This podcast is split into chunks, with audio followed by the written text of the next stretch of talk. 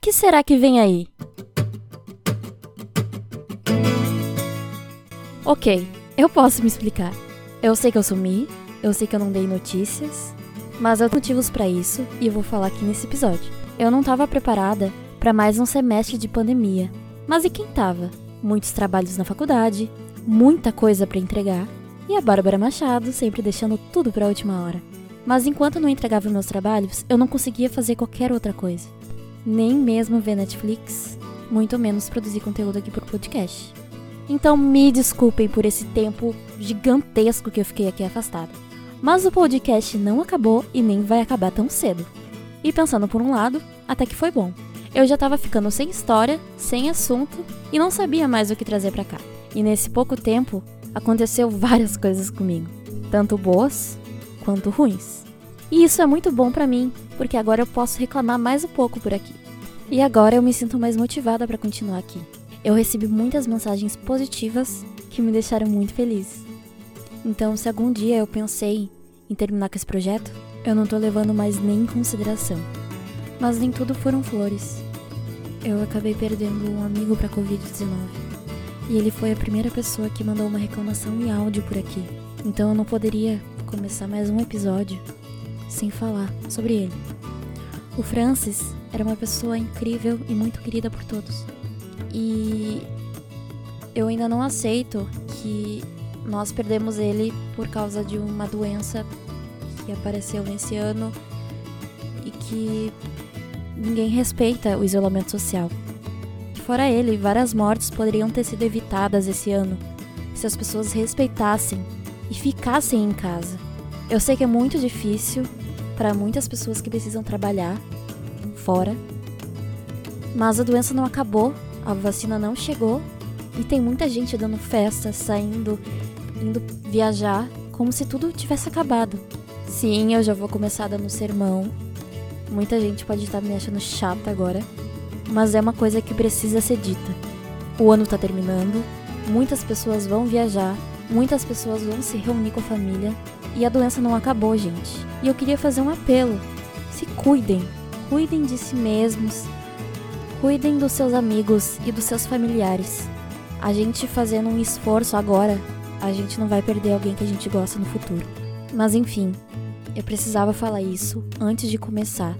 Até porque esse momento triste da minha vida também, esse semestre, foi uma coisa que eu também precisava para soltar um vídeo cantando no Instagram, homenageando meu amigo e criando coragem também de voltar a cantar. Mas enfim, também dei muitas risadas nesse tempo, também me irritei muito com meu gato, fofoquei bastante com meu grupo no Discord e me desesperei no final do semestre mas deu tudo certo.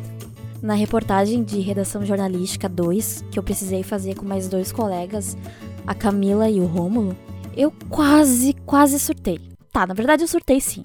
Nós precisávamos entrevistar nove pessoas.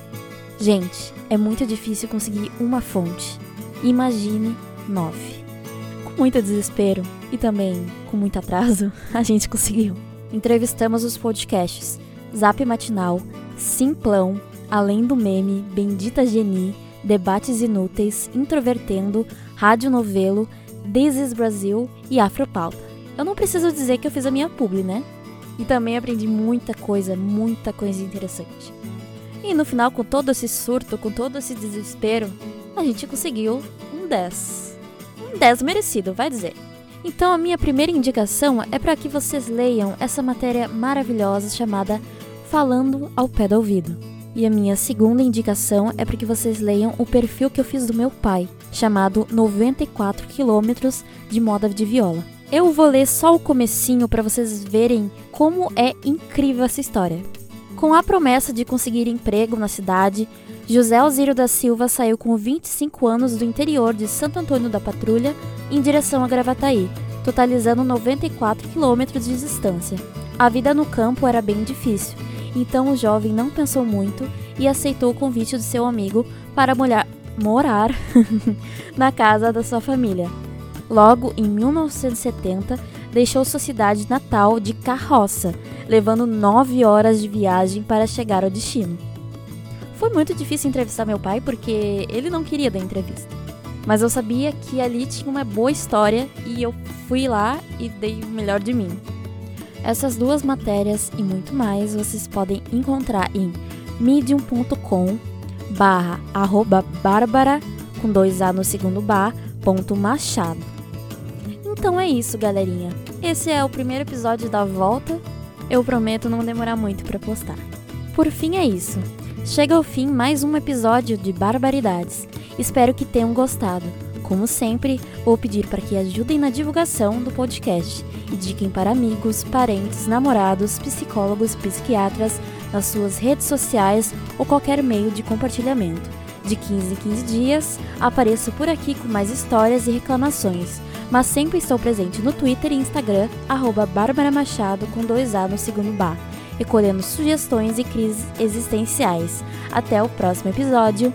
Paz e